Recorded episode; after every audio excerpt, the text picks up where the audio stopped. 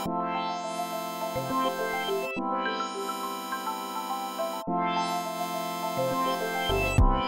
事の間に。聞くラジオ。家事ラジ。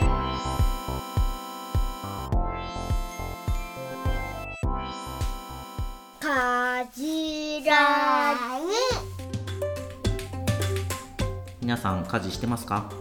手と手の三浦です。皆さんイヤホン買いましたか？手と手の里奈です。イヤホンイヤホンですよね。僕に必要なものは今。あるからこれを聞けてるんですけどね。ねそうですね。はい。そんなわけで家事ラジ今日はですねすごいおばあちゃんを僕が見かけた話を今日したいと思ってるんですけどはいお願いします。毎週金曜日お休みいただいててそうですね花金、うんそうなんです。で、はい。サウナに行ったんですけどサウナでテレビがあるんですよ。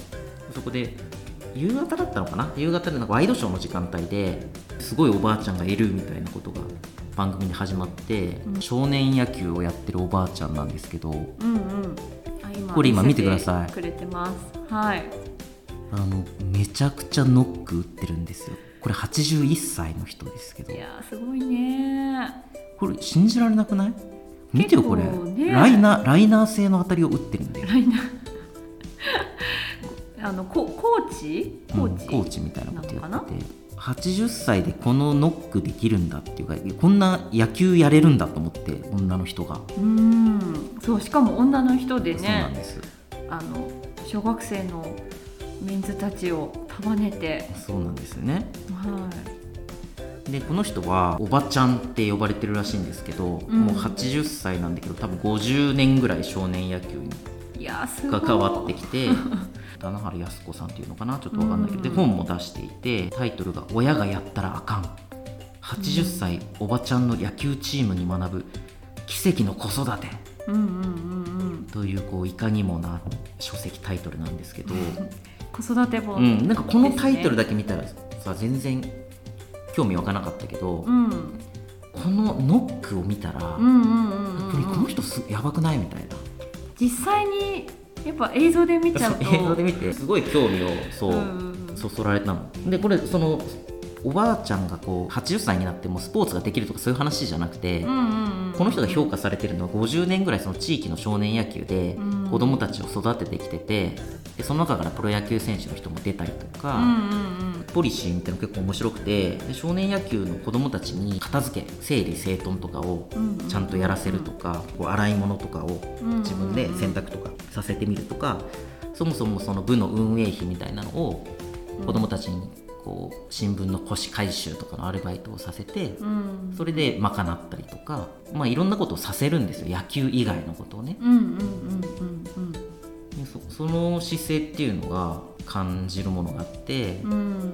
子育てに。そう。ママの会合みたいなところにこのおばちゃんが呼ばれてうん。喋ってんだけど、うん。ママたちに対して「あんたらの旦那はもう何もやらへんやろ」みたいなこと言ってて 大阪弁だから。大阪弁で。すごいもう言ってて、うんうんでママたちは「本当そうなんです」みたいな「もう家でも何も父親やんないし」みたいうんうん。なでママたちが子供のこととか全部父親のことやってたら同じ息子になると。ね。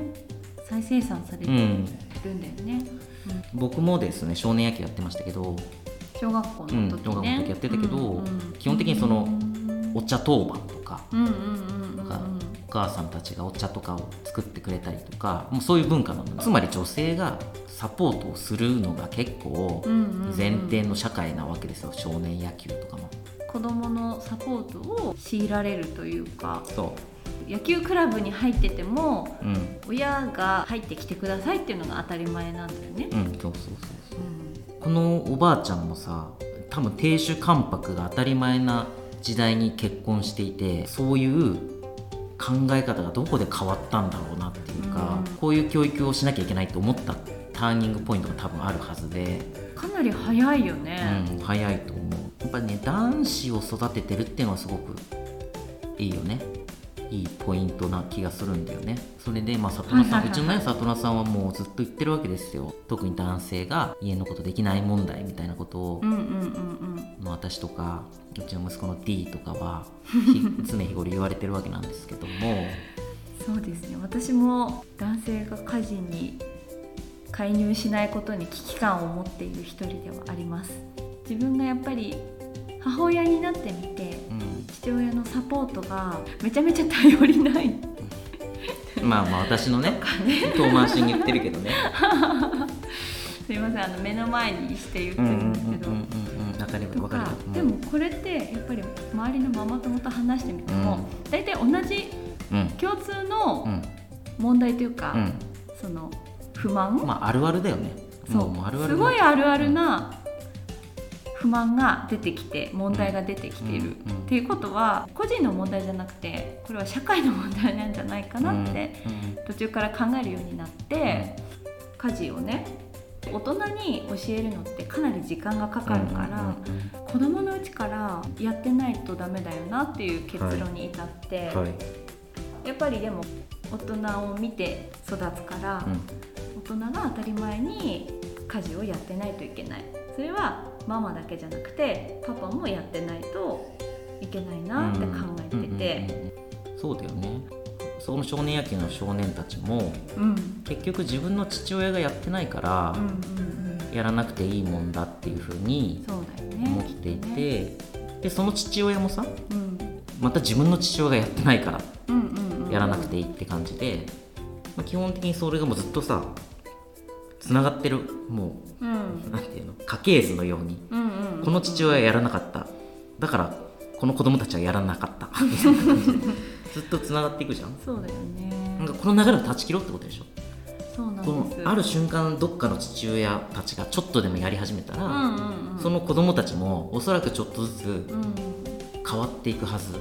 私も父親としてうん。少しずつ家事はうんうん。やってる姿を見せているつもりではありますが、うんうんうんうん。うん個人的うんな教育なんですけど子供に、えー、と家事をさせたいと思った時に最終ゴールは綺麗な状態が感覚的に気持ちいいと思ってもらえることかなと思ってて、人間誰しも部屋が汚くなることってあるしそのままの状態でも別に生きられちゃうから、調子が悪い時とかうんうんもうそれを片付けられない時とかはあると思うんだけど、うん。うんでもふとした時にえやっぱその状態って気持ち悪いなと思ってもらえて、で自分で片付けるようになると。うん。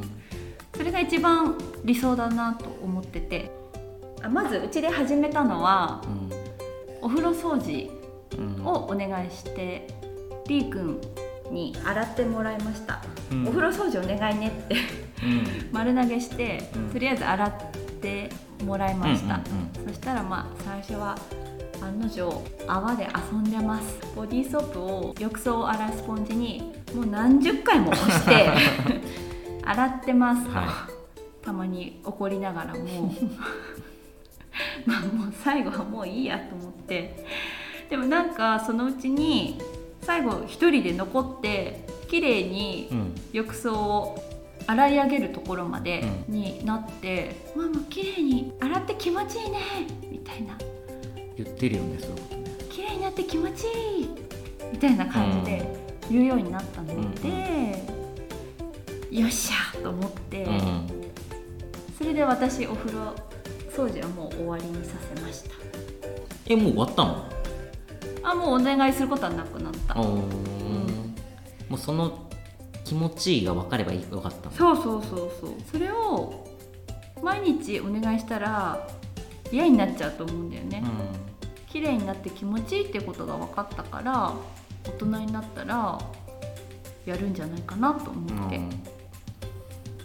そのさ綺麗になったら気持ちいいって気持ちあんまり俺分かってないかも。そうでしょ。そうでしょ。私もかなり大雑把なんでもうかなりギリギリまで溜め込むタイプなんだけど、家族と一緒に過ごすってことは自分だけじゃないよね。ああそうね。うん。あそれポイントかもしれない。家事やらない男性は、うん。まず自分がその掃除をして綺麗になったとかいうまず自分が心地よい体験っていうの。プラス、うんうんうん。周りの人がうん。嬉しいとか、そういうこともやっぱりモチベーションになるじゃない、っていう風に感覚的に思ってもらうにはまずダメ出ししないで綺麗にしたっていう気持ちよさ。それで家族に喜んでもらえたっていうのがプラスされるとよりいいかもね。あーでもそう。あのうん D がさ頭洗い始めて自分で、年中さんくらいからうん、結構自分で頭を洗い始めたんだよね。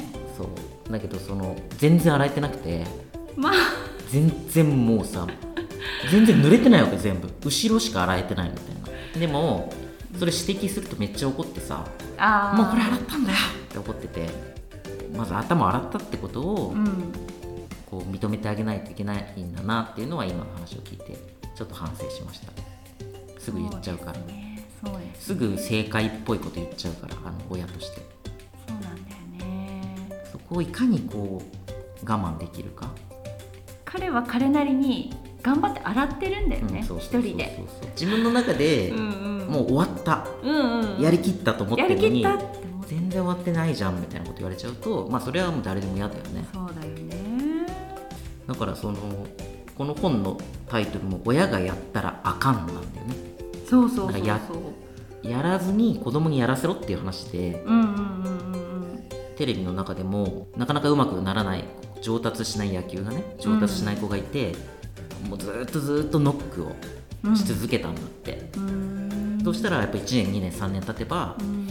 上手くなるようになってきて、ノックが基本なんですね、まあ、ノ野球は。野球はノックが基本何も知らないもんね何も知らない。野球。が何人のスポーツかも知らない。そうですね、まあまあそそれで棚原さんが言ってたのはうん。親はね待てないんだって言ってそうなんできないことそれこそユニフォームのさ裾を中に入れられないとかさ あるわけ。そういうのをもう毎回おばちゃんが入れてこうせなあかんでみたいなうん。こと言ってんだけどうんうん。これ親はずっとずっとできないことを否定することしかできなくて。なんで入れられないの？そうそうそうそうそうそう、うん。まあ、それをずっと続けられるのはやっぱ他人でしかできないんだって話をしてて、うん近すぎない人じゃないとできない教育ってあるんだなっていうのもうん。改めて感じましたねこれはね。だからなるべく子供にやらせてうんうんでそれをこう受け入れる。でそれは親親もそうだしうんうんうんうん。周りも他の人たち大人たちもそういう態度を取る必要があるんだなっていうのをうん。改めて非常に感じました。やっぱり愛してれば愛してるほど気になっちゃっていろいろ言っちゃうそうしね。できてる子を見るとうんやっぱりうんうん。うん焦っちゃうし。いやわかるわかる。そうね。もうそれは本当に親だからなんだと思います。というわけで、まあ、もうキーワードこれだね。書籍のタイトル通り「親がやったらあかん」ということでちょっとはい。泳がせていろいろやらせてみるってことかな経験値が絶対だとは思ってて、うん。やらせてあげたいんだよね。うん。ただ親がいろいろ言っちゃうっていうのが問題なんだよね。うん。じゃあ信頼できる第三者第三者ね。を見つけることとうか、ん。今言いづらいしね。なんていうかこう他の人の子供にさうん、ああだこうだ言いづらい雰囲気あるじゃない。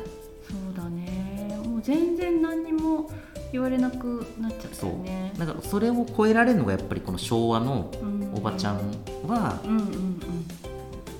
まあまあずけずけと言う言えるわけ。キャラクターもあるし。でもそうしたら他人任せでねこういう人がいないとどうしようもないみたいな話になってしまう。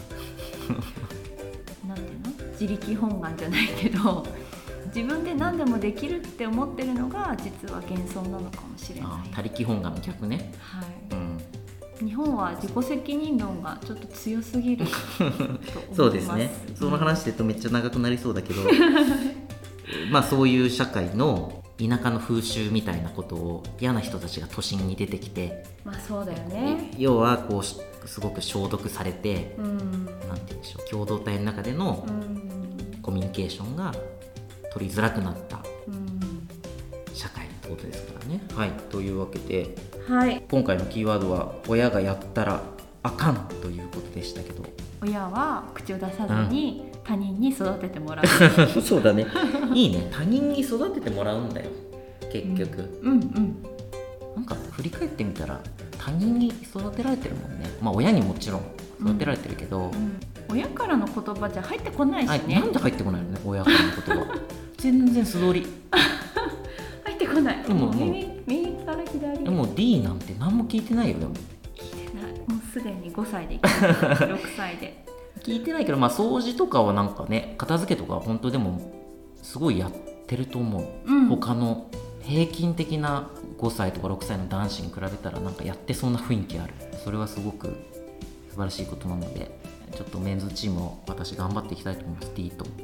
そうですね、うん。パパが日本だからねそう。あもしかしてうん。パパがやってるからややり始めたのかな？あそうかそうか。やった。そういうことか。やってますよ。パパ。私やってますよパパあ家事。りがとう。パパおめでとありがとうございます。う成果が出てる。あの次世代家事をやらない男性のバトンをここでね。くたびれたバトン。くたびれたバトン。を 新しいバトンにここでうん。あの変えていきたいと思いますので、最近ゴミも拾ってくれてるゴミもしねゴミも拾ってます。床に床に落ちてるゴミも、ね、いやもう全然拾ってる。俺とルンバが2人でやってる二人でやってる。交互だよ 交互にやってますので、はい、というわけで、はい、はい。サウナでサウナで見た80歳でめちゃくちゃノックを打つおばちゃんの子育てがすごかった話でした。はい。はい、おばちゃんに会いたいですね。はい、はい。ありがとうございました。ありがとうございました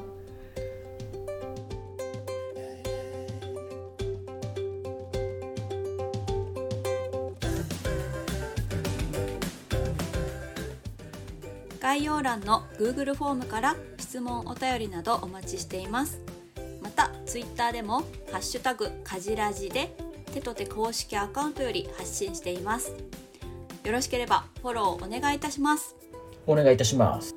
ありがとうございました。